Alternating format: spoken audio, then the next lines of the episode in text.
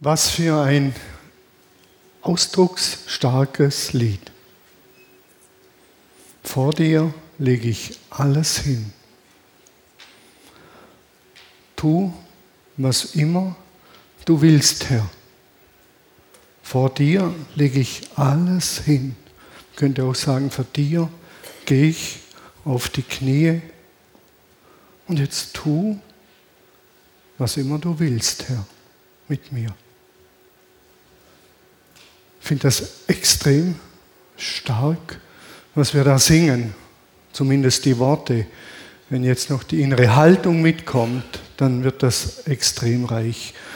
Und schon sind wir bei der letzten Seligpreisung angelangt. Ihr seid gesegnet, so überträgt sie Friedrichshaupt. Ihr seid gesegnet, wenn eure Hingabe an Gott euch Nachteile, sogar Verfolgung einbringt. Näher könnt ihr Gott nicht kommen. Vor dir lege ich alles hin. Tu was immer du willst, Herr. Du, der gekreuzigte und auferstandene und in den Himmel aufgefahrene. Du bist der Herr meines Lebens und des Universums. Vor dir lege ich alles hin. Ihr seid gesegnet, wenn eure Hingabe an Gott euch Nachteile, ja sogar Verfolgung einbringt. Denn näher könnt ihr Gott nicht kommen, oder wie es Martin Luther übersetzt, äh, wenn er sagt, selig sind die um der Gerechtigkeit willen verfolgt werden, denn ihrer ist das Himmelreich. Es ist beeindruckend, mit diesen Seligpreisungen. Ich habe es in der ersten Predigt gesagt, es sind acht Seligpreisungen. Und acht ist die Zahl nach sieben, ist logisch. Acht ist der erste Tag der neuen Woche. Eine neue Welt beginnt. Das steckt da drin. Noch beeindruckend ist der große Bogen, den Jesus spannt. Auf einem anderen Berg hat tausende Jahre vorher ein anderer zehn Gebote empfangen. Du sollst nicht, du sollst nicht. Und jetzt kommt einer und vollendet das auf einem Berg. Ja, die Bergpredigt wird so eingeführt und er sagt, ihr seid gesegnet. Und der Bogen schließt sich, die erste Seligpreisung. Selig sind die, da geistlich arm sind, denn ihrer ist das Himmelreich. Und Martin Luther sagt ja hier, selig sind, die da um der Gerechtigkeit willen verfolgt werden, denn ihrer ist das Himmelreich. So endet es. Der große Bogen ist das Himmelreich. Und ich nehme es vorweg, Martin Luther, wenn er übersetzt das Himmelreich, dann heißt das nicht, denn ihr geht irgendwann in den Himmel. Nein, er sagt, wenn ihr diese acht Seligpreisungen lebt, dann kommt der Himmel auf die Erde, so wie wir im Vater unser beten. Dein Reich komme wie im Himmel, so auf Erden. Wenn ihr das lebt, dann kommt das Himmelreich durch euch auf diese Erde. Das ist eine Gesamtkomposition der ganzen Bibel. Beeindruckender geht es nicht. Von du sollst nicht bis hin, ihr seid gesegnet. Lebt das. Das hebt die zehn Gebote nicht auf, gibt ihnen aber eine völlig neue, tiefere Bedeutung. Ist beeindruckend. Jesus hat diese acht Seligpreisungen gelebt. Er war barmherzig, er war abhängig von Gott, er hatte einen großen Hunger nach dem Vater, hat nachts die ganze Nacht gebetet und all die Seligpreisungen. Und das Ergebnis war, das wissen wir alle, dass Mann, Menschen ihn getötet haben. Da war ein Mensch, der hat Liebe pur gelebt und er wird dafür getötet. Man kann jetzt sagen, wie bescheuert muss die Menschheit sein. Aber diesen Spiegel muss die Menschheit sich, ich sage es mal so pauschal, vorhalten lassen. Und diese Verfolgungen und Schmähungen, die beginnen schon ganz früh.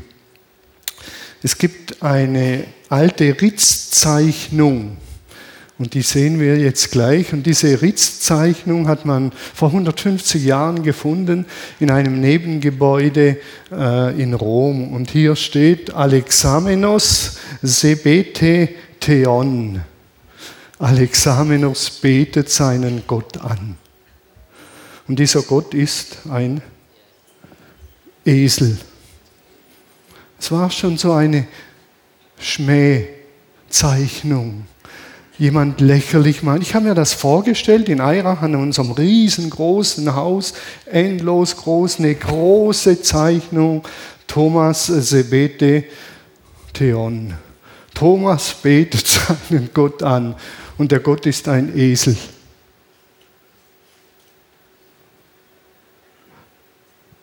Das waren die kleineren Sticheleien.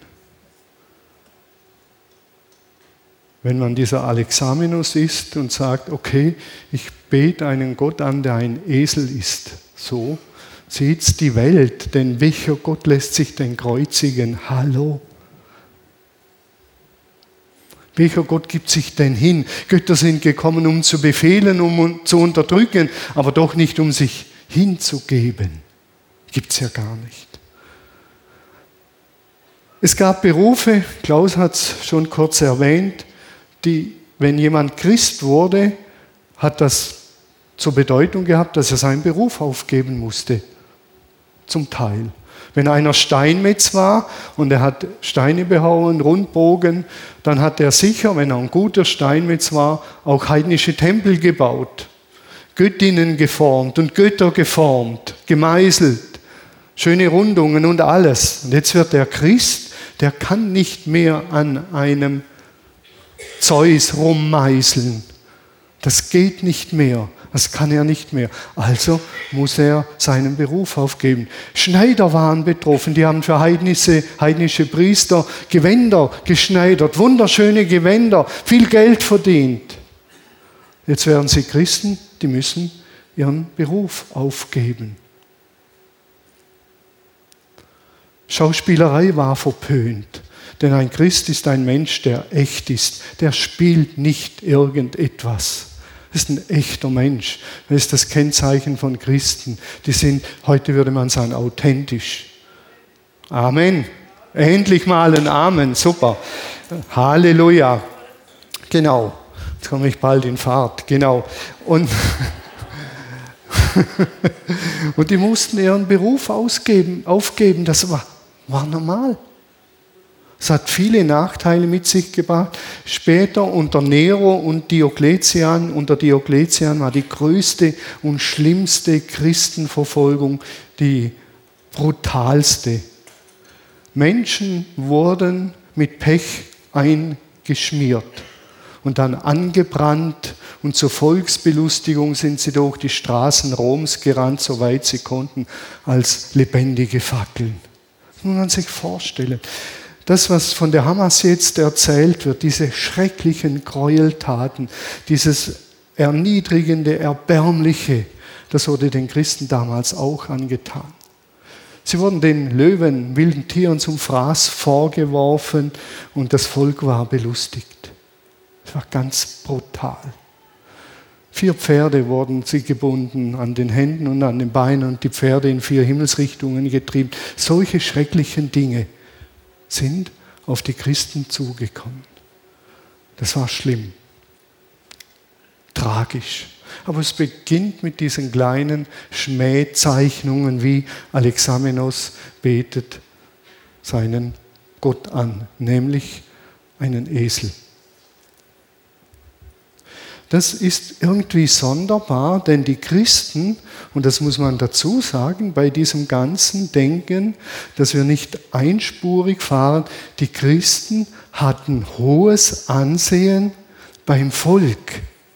Das ist verrückt. In Apostelgeschichte 2 lesen wir das. Sie lobten Gott und waren im ganzen Volk geachtet. Die Gemeinde wuchs mit jedem Tag, weil der Herr viele Menschen rittete. Also auf der einen Seite Verfolgung, Drangsal, ganz bestialische, entwürdigende Dinge, die man ihnen angetan hat. Auf der anderen Seite lesen wir, beim Volk hatten sie hohes Ansehen und sie waren sehr geachtet.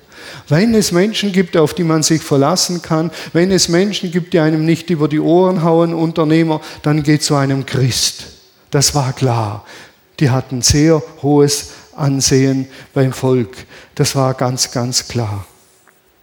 Und man fragt sich, aber wieso werden die dann so bestialisch verfolgt, wenn sie doch so ein hohes Ansehen hatten? Das war auch bei den Täufern so. Die Täufern sind ja in der Reformation in der Schweiz um Zwingli entstanden, in Deutschland die Reformation um Martin Luther, in der Schweiz Huldrych Zwingli.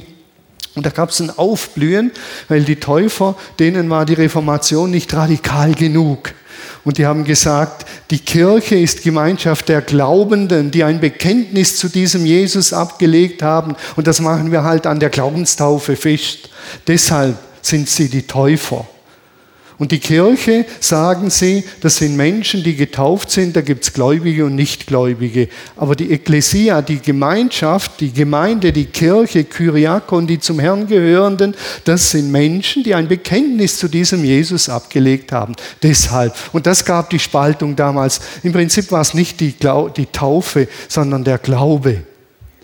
Und die Täuferbewegung ist extrem aufgeblüht in der friedlichen Anfangszeit. Und dann kam es ganz schnell zur Verfolgung von der Obrigkeit und auch von der Kirche her initiiert, weil die gehen andere Wege. Und dann wurden sie verfolgt.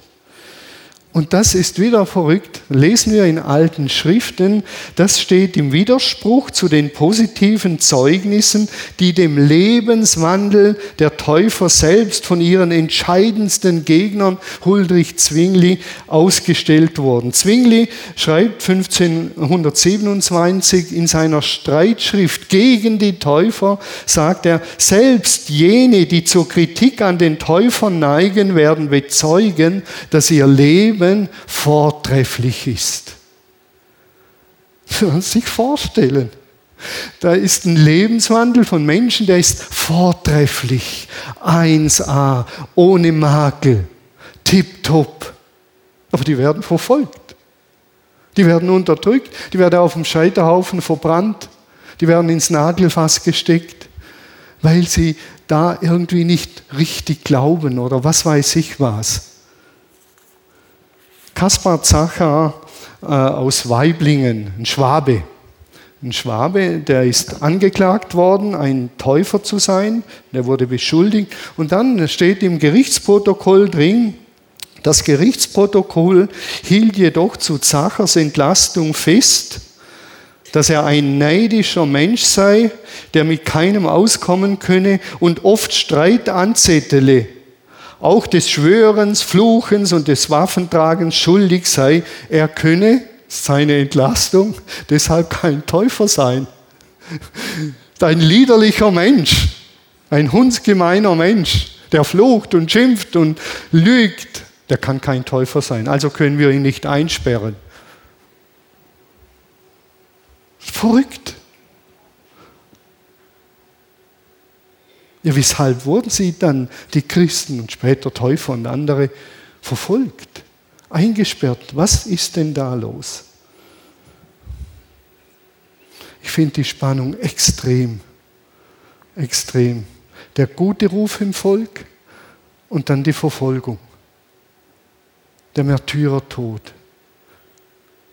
Viele Täufer sind einem brutalen Tod gestorben, viele der ersten Christen. Und das liegt darin, darf ich die erste Folie nochmal sehen? Das liegt darin, selig sind, so ist Martin Luther übersetzt, die um der Gerechtigkeit willen verfolgt werden, denn ihrer ist das Himmelreich. Oder wie Friedrich Haupt überträgt, ihr seid gesegnet, wenn eure Hingabe an Gott euch Nachteile, sogar Verfolgung einbringt. Er schreibt von Hingabe, andere über, äh, schreibt von Gerechtigkeit. Und das ist das Schlüsselwort. Wenn eure Gerechtigkeit so ist, wie von Gott gedacht, dann gibt es Ärger. Das ist klar. Denn Gottes Gerechtigkeit, sagt Jesus ganz klar, ist seine Barmherzigkeit. Und in der Bergpredigt am Höhepunkt sagt Jesus, ihr sollt barmherzig sein, wie euer Vater barmherzig ist. Und eine Seligpreisung, die lautet ja ganz schlicht und einfach, ihr seid gesegnet, wenn ihr im Umgang mit euch selbst und mit anderen Erbarmen kennt. Gott wird euch mit seinem Erbarmen überhäufen, überschütten, überspülen, umspülen. Selig seid ihr, wenn ihr um der Gerechtigkeit willen verfolgt werdet. Ihr seid gesegnet, wenn eure Hingabe an Gott dazu führt, dass ihr so lebt wie dieser Jesus. Da seid ihr gesegnet und da erlebt ihr die Nähe Gottes auf eine Art und Weise, die so beglückend ist, dass man Verfolgung und alles andere eigentlich vergessen kann. Ich überziehe jetzt, ich habe ja einfach reden. Und dennoch, da drin, da drin liegt die Pointe. Wenn eure Gerechtigkeit der gleicht wie Gott, der, Daniel hat es letzten Sonntag erzählt, der für andere bezahlt und ans Kreuz geht. Wenn ihr so weit geht, dann dürft ihr euch freuen. Denn Gott ist euch in dieser Stunde, in diesem Moment ganz nahe. Als der erste Märtyrer gesteinigt wurde, strahlte sein Gesicht, denn er sah den Himmel offen. Und er sah Gott und er sah Jesus. Und das war viel kräftiger als die Steine, die auf ihn eingeprasselt sind. So muss es gewesen sein.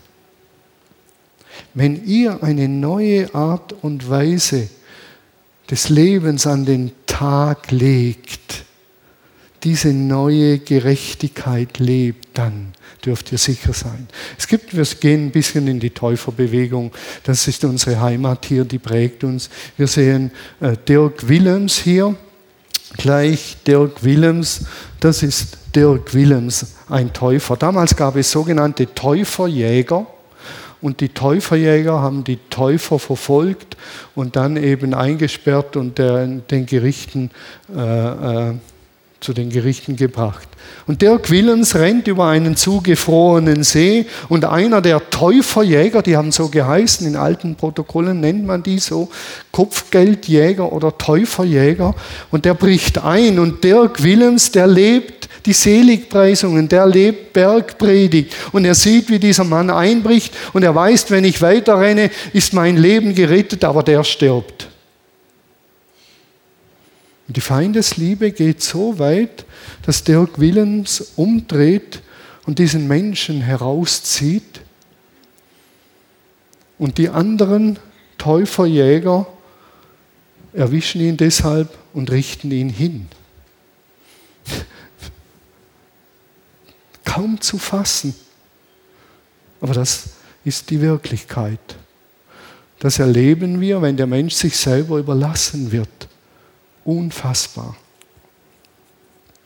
Täufer haben den Kriegsdienst verweigert. Sie haben nicht geschworen, denn sie haben gesagt, unser Ja ist ein Ja, da muss man nicht noch schwören. Und unser Nein ist ein Nein, auf das kann man sich verlassen, da muss man nicht noch schwören. Das tun wir nicht, denn in der Bergpredigt heißt es, du sollst nicht schwören. Also tun wir das nicht. Ende. Machen wir nicht. Denn auf unser Wort kann man sich schlicht und einfach verlassen.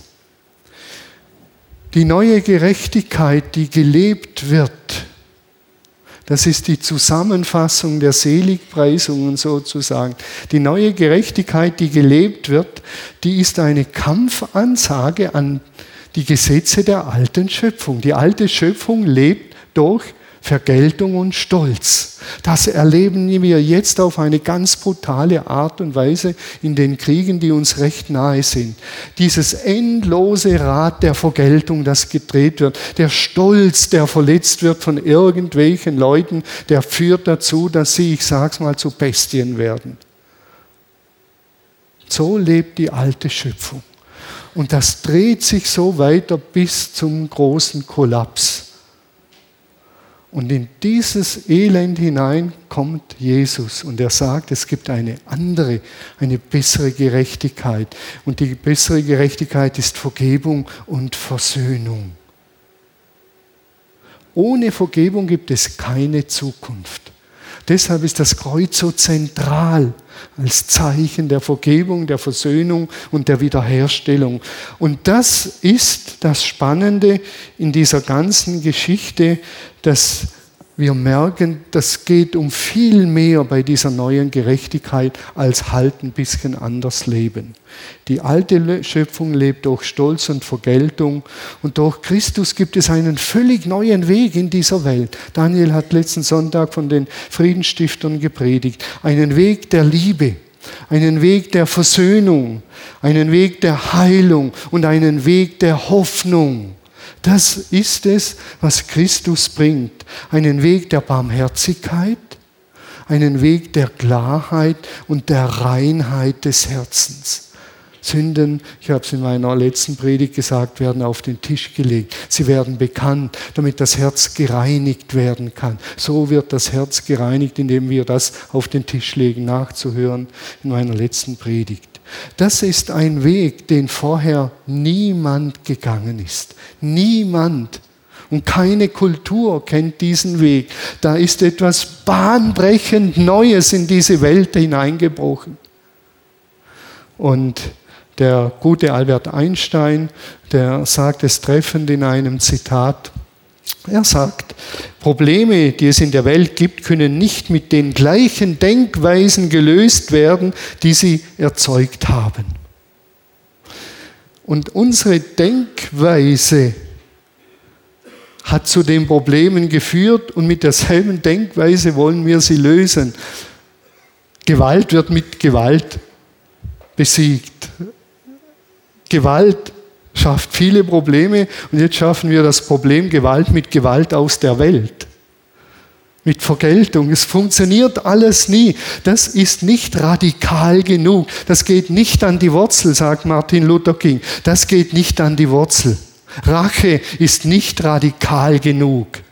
Wir müssen die Wurzel ausreißen und der Mensch braucht ein neues Herz. Und das bekommt er durch Christus, durch den Heiligen Geist, durch die Versöhnung, die er annimmt, durch das Öffnen für den Heiligen Geist. So wird der Mensch neu. Eine völlig neue Denk- und Lebensgestaltung muss her, hat Albert Einstein schon erkannt. Und er hat recht. Aber die Lösung, die bietet uns ohne Wenn und Aber Christus. Und man könnte sagen, willkommen in Gottes neuer Welt. Menschen, die Seligpreisungen leben, Bergpredigt, die bringen Gottes liebende Herrschaft in diese Welt. Die sind Träger dieser liebenden Herrschaften. Darum geht es. Und das ist eine Kampfanzeige an die alten Herrschaftssysteme, im Römischen Reich war die große Frage, wer ist Kyrios? Jesus oder Nero? Und wenn der äh, gute Klaus gesagt hätte, Nero darf er überleben, wenn er gesagt hätte, vor dir lege ich alles hin, Kyrios, Jesus, ist das kürzeste Bekenntnis Kyrios, Jesus, dann hätte das den Tod bedeutet. Denn die Römer haben gewusst, wenn sich diese neue Lebensweise durchsetzt, dann sind wir entmachtet. Und genau das war ja auch der springende Punkt bei Jesus. Die hohen Priester sagen, das ganze Volk rennt ihm nach. Die Schlussfolgerung, der muss weg. Der muss weg. Der bringt alle Leute in Aufruhr. Der bringt eine Lebensweise mit sich, da geht es dem Volk gut und wir sind die Blöden. Der muss weg. Der muss weg. Also ihr merkt, das ist eine viel, viel tiefere Dimension, die da einzieht in den Seligpreisungen. Ich habe es in Indien erlebt. Die Menschen dort haben mir gesagt, wir haben 330 Millionen Götter. Jesus hat da gut Platz, da ist kein Problem, den stellen wir dazu. Nur wenn wir beginnen, mit diesem Jesus zu leben, dann wird es brenzlig.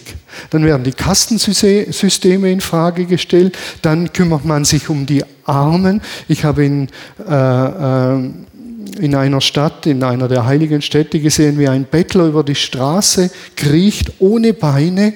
Und ich sage zu Jacques wieso kümmert sich niemand um den?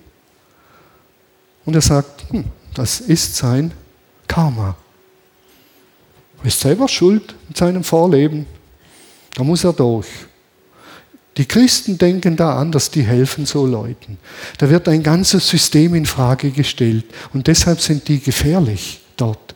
Nicht wegen Jesus, der passt da rein. Aber wenn sie mit diesem Jesus die neue Gerechtigkeit leben, dann wird es ein Angriff auf die bestehenden Herrschaftssysteme. Können wir natürlich fragen, und die Frage ist berechtigt, welche Relevanz hat es bei uns hier im Westen? Wo wir ein, hat mir jemand gesagt am Freitagabend, ein Schweizer, wir haben doch ein Schokileben hier im Westen, ein Schokileben. Schokileben habe ich noch nie gehört, gedacht, ein schöner Begriff. Haben ein Schokileben, ich habe noch ein bisschen Schoki mitbekommen aus der Schweiz, ist wirklich gut, ein Schokileben. Hat das irgendeine Relevanz für unser Schokileben hier? Oder hat es keine?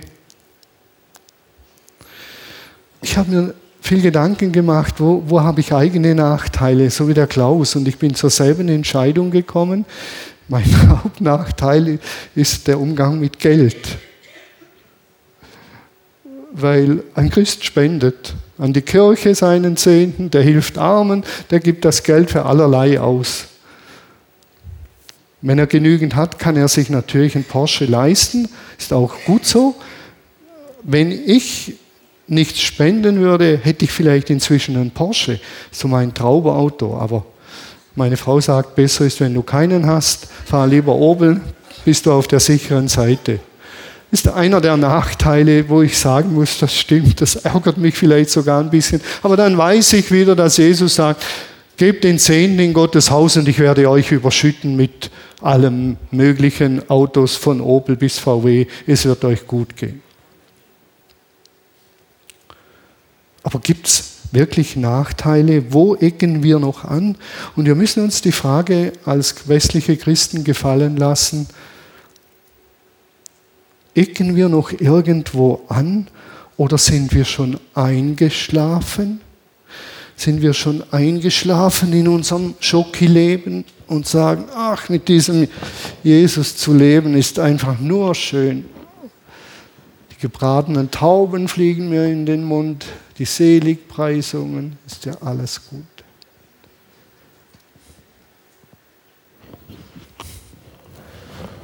Oder gibt es Momente, wo wir merken, da, da ecke ich noch an. Dietrich Bonhoeffer redet von zwei Versuchungen, von der heißen Versuchung und der kalten Versuchung. Und er sagt, die kalte Versuchung ist die schlimmere. Die heiße Versuchung ist unter Leid und Verfolgung und Druck. Dort werden die Christen stark. So paradox das ist. Die kalte Versuchung, die gilt für uns in den Westen oder das Sendschreiben an Laodicea. Die kalte Versuchung ist, dass man lauwarm wird bis kalt, gleichgültig. Thomas, übertreib mal nicht jetzt mit der Bergpredigt. Halt den Ball ein bisschen flach. Und zu viel Hingabe, wie der Markus äh, ge äh, äh, gesungen hat, tut auch nicht gut. Das sind alles Fanatiker. Pass auf. So ein guter Mittelweg. Ein bisschen Segen von Jesus, ein bisschen das, ein bisschen bescheißen, ein bisschen das. Und es geht uns gut. Es geht los bei der Steuererklärung. Das geht los, wenn ein Handwerker mir sagt, Thomas, statt 10.000 zahlst du nur 8.000, wenn du es mir bar gibst. 2000 Euro kann ich gut essen gehen einmal, mit meiner Frau sogar. Also dort, wo ich halt verkehre. Dort beginnt's. Und dort sind wir wie eingeschlafen. Sind wir noch radikal? Leben wir diese neue Gerechtigkeit in unserem kleinen häuslichen Alltag mit den Ehefrauen, mit den Nachbarn, mit den Kindern, in der Wohngemeinschaft? Dort beginnt's. Ein bisschen Rache darf schon sein. Ein bisschen den anderen fertig machen gehört doch dazu. Macht ja auch Spaß. Ihr merkt, der Spitzbub kommt zum Ausdruck. Da muss ich mich beherrschen. Nein, nein und nochmals nein. Radikal neue Gerechtigkeit anleben. Ich glaube, wir sind satt geworden und eingeschlafen über all den Segnungen, die von Gott kommen, auch der Wohlstand. Das gute Versorgtsein ist ein Segen Gottes. Das dürfen wir nicht gering achten. Überhaupt nicht. Ich schätze das sehr. Aber wie wir damit umgehen, wie wir darauf reagieren, das ist das Entscheidende. Leben wir diese radikale Hingabe, vor dir lege ich alles hin. Alles. Und wir dürfen uns auch fragen, wo, wo, erfahren wir aufgrund der gelebten neuen Gerechtigkeit das Wohlwollen? Dass man in Bermatingen sagt, der Klaus Schreiner, das ist ein feiner Mensch. Auf den kann man sich verlassen. Der kann sogar zuhören. Kann der. Und der muss nicht mal lauthals um sein Recht kämpfen. Irgendwie hat er einen Beistand, der sorgt für ihn. Er muss ja nicht kämpfen und anderen das Haus anzünden und die Hunde vergiften. Das muss er alles nicht. Schön. Und der Thomas in Eirach, wenn wir einen Ortsvorsteher wählen würden, würden wir den wählen, ist ein rechtschaffener Mensch. Gibt es solche Momente, wo Menschen euch loben und sagen, wow, Andi, du bist einfach ein Mensch, ein richtiger Mensch. Ein ganzer Kerl sowieso, aber auch ein richtiger Mensch. Relevanz für uns. Zusammenfassend ein paar Gedanken. Das Erste, was mir in dem Ganzen gekommen ist, wenn ich verfolgt werden, wenn ich äh, Ansehen, äh, alles zusammennähe, sage ich, in mir ist eine tiefe demütige Dankbarkeit aufgekommen, zu sagen, Herr, ich danke dir so, dass ich hier leben darf. Und ich danke dir so, dass ich die Seligpreisungen kennen darf, auch wenn sie mir manchmal Mühe machen. Und ich danke dir so, dass du einfach ein guter Gott bist und dass du Jesus so ehrlich bist und sagst, da gibt es Schwierigkeiten, wenn ihr mit mir lebt. Du bist einfach ein ganz toller Freund und Gott und alles. Äh, die Folie hätte ich gerne mit der Zusammenfassung Relevanz für uns heute. Dankeschön. Das zweite ist mutig Farben Gottes leben und bekennen. Dieser Gott ist so krass anders. Ich finde das faszinierend. Der durchbricht alle Denkbarrieren. Und er ist wert, dass wir anders leben. Und das beginnt bei mir, dass ich den Mut hatte, tatsächlich eine Einladung vom Alpha-Kurs in mein Auto zu kleben, hinten in die Scheibe. Zum Glück ist die Scheibe getönt, dann sieht man es nicht so weit. Es hat mich Überwindung gekostet. Überall, wo ich hinfahre in unserem Dorf, steht ein Alpha-Kurs. Ach, das ist so einer, ein frommer. Da war die Aufschrift auf meiner Schreibe von unserer Enkelin, äh, Opa be blessed, wünscht dir einen schönen Tag, viel schöner. Aber damit beginnt's. Meiner Friseurin eine Einladung geben und, und, und zum Tag der offenen Tür. Damit beginnt's. Denn ich finde diesen Gott genial, also darf ich es den Leuten sagen. Am Stammtisch oder wo wir so rumlümmeln, über den Frieden mal anders reden. Predigt von letzten Sonntag. Sich solidarisch erklären mit der verfolgten Kirche. Das wäre noch ein wichtiger Punkt. Sich mal Gedanken machen mit der verfolgten Kirche. Ich lese nicht gern, aber ich lese immer Hilfaktion Märtyrerkirche. Äh, ihr wisst, dass äh, Manfred Müller schon hier war. Nächstes Jahr werden Vertreter von Open Doors hier sein, dass wir eine Ahnung bekommen, was in der verfolgten Kirche läuft. Das gibt Kraft macht demütig und macht zu Betern. Sich dem aussetzen. Das gehört in die Zeitschriftenlektüre, ob das Open Doors ist oder Hilfaktion Märtyrerkirche, ist zweitrangig. Aber wir sollten uns solidarisch erklären mit der verfolgten Kirche. Meine Reise durch Indien, die Studienreise, war ein ganz großer Segen mit diesen Menschen, die den Glauben leben und verfolgt werden. Das hat meinen Glauben ganz demütig gemacht und extrem gestärkt.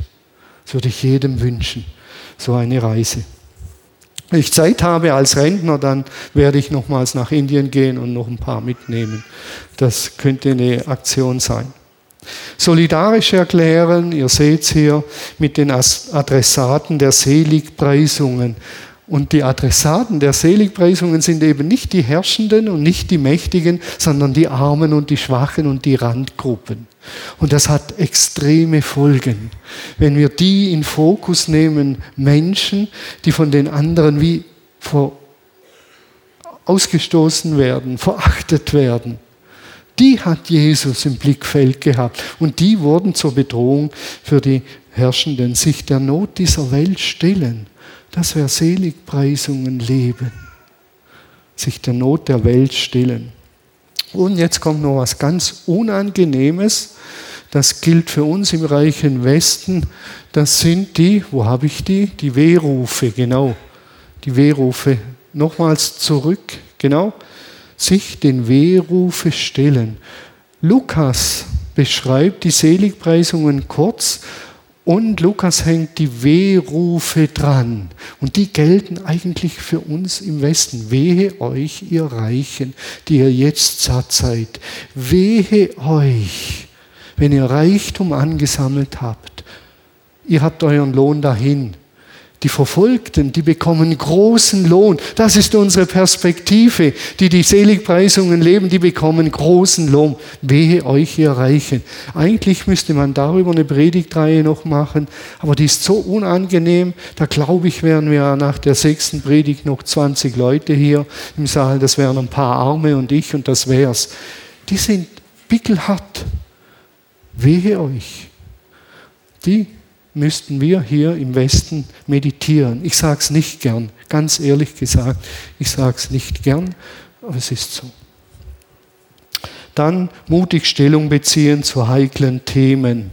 Wir meinen, wir werden verfolgt, wenn wir zur Homosexualität und zur Gender-Diskussion und sonst ein paar Dingen äh, äh, Stellung beziehen. Ja, unbedingt Stellung beziehen. Aber die Art und Weise, die Art und Weise, wie wir Stellung beziehen, die ist entscheidend. Meistens werden wir abgelehnt, weil die Art und Weise, wie wir Stellung beziehen, so doof ist und so erniedrigend für andere und so abwertend, dass man nicht den Inhalt ablehnt, den wir bringen, sondern die Art und Weise. Deshalb sagt Jesus noch, die nächste Folie, zu all dem, und das gehört mit dazu, er sagt, denkt daran, ich schicke euch wie Schafe unter die Wölfe.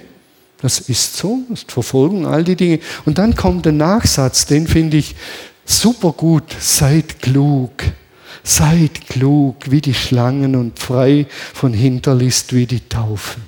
Also wenn ihr diese heiklen Themen aufgreift, dann bitte seid schlau wie die Schlangen.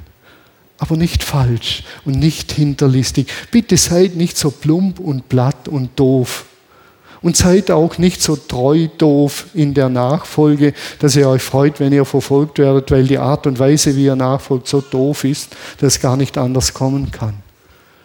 Das steht in dem Zusammenhang. Finde ich so schön. Ich schicke euch wie Schafe unter die Wölfe. Schafe sind verletzbar. Macht euch verletzbar. Seid ganz Menschen.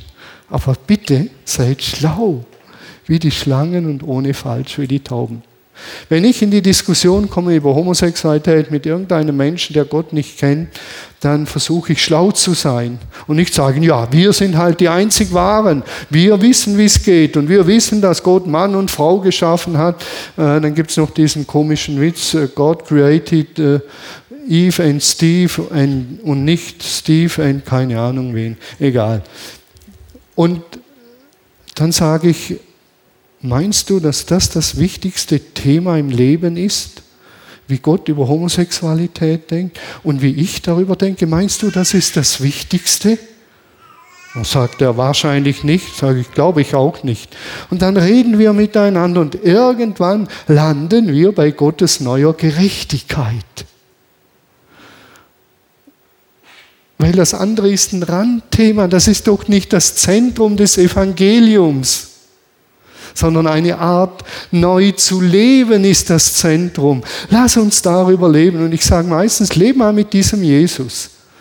Und dann komm mit ihm ins Gespräch und dann liest die Bibel und dann können wir mal miteinander über Homosexualität reden. Aber es ist doch nicht das erste Thema Menschenskinder. Das erste Thema ist, dass Menschen mit Jesus leben beginnen, ihm nachfolgen, Seligpreisungen leben, Bergpredigt leben. Oder in der Gender-Diskussion. Ich habe meine Meinung zum, zur Thematik Homosexualität. Kann man mich gern fragen. Die lege ich offen auf den Tisch. Und ich habe sie schon da und dort diskutiert. Und dann fordere ich ein, dass ich ernst genommen werde dass man mich nicht in eine Schublade abschiebt. Das ist die lange Vorrede und über der langen Vorrede haben die Menschen manchmal vergessen, was sie wollen. Nein, ich weigere mich, dass ich so plump ins Haus falle, so tölpelhaft, sondern ich sage, ich respektiere deine Meinung voll und ganz und ich habe jetzt den Wunsch, dass du meine Meinung respektiert. Wir haben Meinungsfreiheit und du darfst gerne ein paar Verständnisfragen stellen.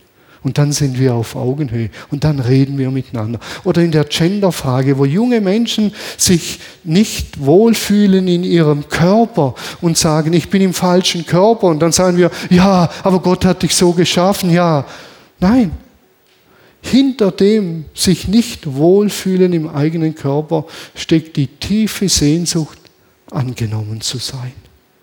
Ich möchte, dass mich jemand annimmt, so wie ich bin. Aber Instagram und Facebook sagen mir, ich bin völlig verkehrt. Viel zu dick und viel zu schlank und viel zu lang und viel zu wenig Haare und viel zu viel Haare. Ich möchte angenommen werden.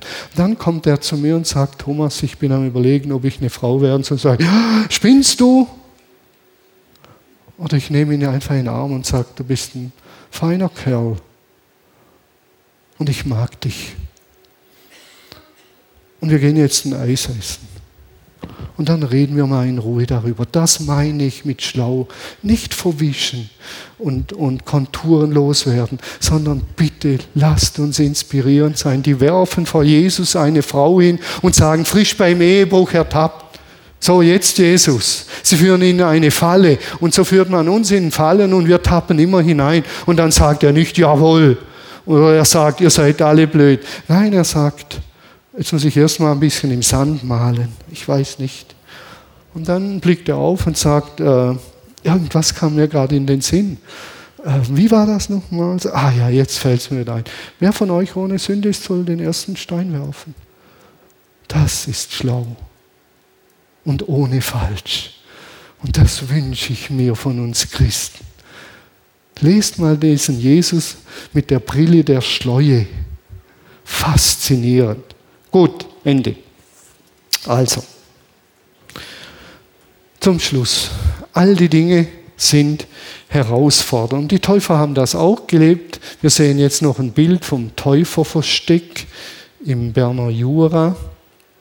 Die Täufer, die haben ganz kluge Verstecke gebaut.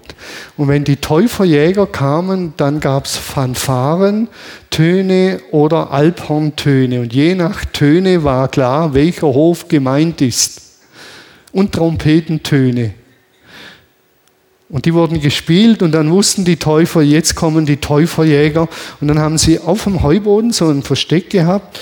So, da sind sie runter, den Deckel wieder drauf, Heu drüber und dann waren sie da. Und dann kamen irgendwann wieder die Alphörner und dann haben sie gewusst, der Täuferjäger ist wieder weg. Wenn ihr Apostelgeschichte lest, Paulus, wie klug der war in seiner Verteidigung. Einmal war er ein Römer, einmal war er ein Jude, einmal hat er sich auf sein Pharisäertum berufen. Hallo, das inspiriert mich. Und dann sagt Jesus in Johannesevangelium, wenn wir eine Folie zurückgehen, im Matthäusevangelium, in dieser ganzen Geschichte von eine Folie zurück.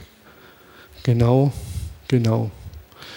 Dieses Wunderschöne von den Schlangen und von den Tauben und dann sagt er, nicht ihr, nicht ihr werdet es sein, die Rede und Antwort stehen, sondern der Geist eures Vaters im Himmel wird durch euch sprechen.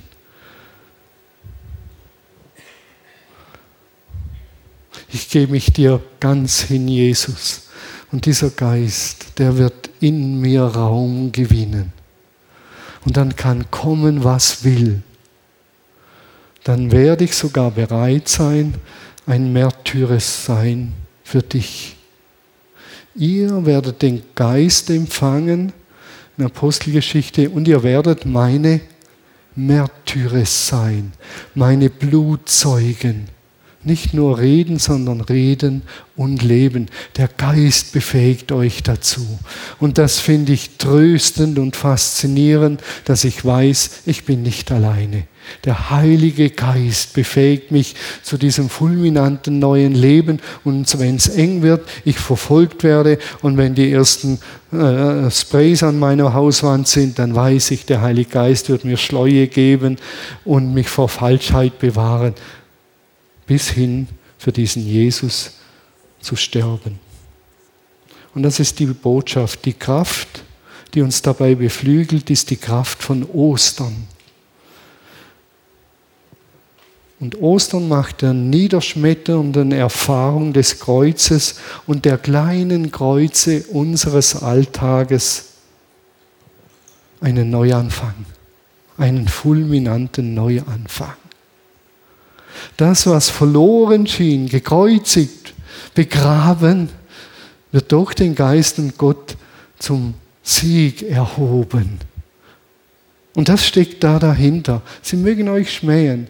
Sie mögen euch kleinreden. Sie mögen euch verfolgen. Sie mögen euch lächerlich machen. Am Ende, am Ende siegt etwas ganz anderes, nämlich der Auferstandene. Die Niederlage von Jesus ist nicht endgültig, meine ist nicht endgültig, wenn ich meiner Frau mal ausnahmsweise nachgebe, ist nicht endgültig. Gottes Mächte sind stärker als der Tod. Gottes neue Welt kommt zu den Menschen, allem Elend, aller Not und aller Verzweiflung zum Trotz. Gott stellt sich auf die Seite derer, die Seligpreisungen leben. Und sie werden staunen und sie werden ein tieferes inneres Beglücktsein erleben, das mitten im Leid wie bei Stephanus ihre Gesichter strahlen lässt. Davon bin ich überzeugt. Und deshalb leben wir diese Seligpreisungen aus dieser tiefen Überzeugung heraus. Ihr seid gesegnet, wenn ihr wisst, dass ihr wie Bettler vor Gott steht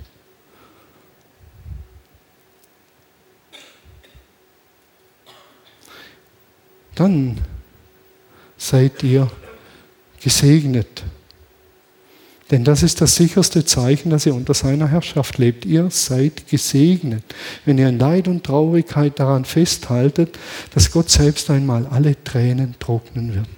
Ihr seid gesegnet, sagt Jesus, wenn ihr nicht lautstark und verbissen für euer Recht euch einsetzt. Gott wird euch viel mehr geben, als ihr jemals erstreiten könnt. Ihr seid gesegnet, wenn ihr in euch einen großen Hunger nach Gott wachhaltet. Diese Sehnsucht geht nie ins Leere. Gott will nichts mehr, als sie euch zu stillen. Und so weiter bis zur heutigen Seligpreisung der letzten. Ihr seid gesegnet wenn eure Hingabe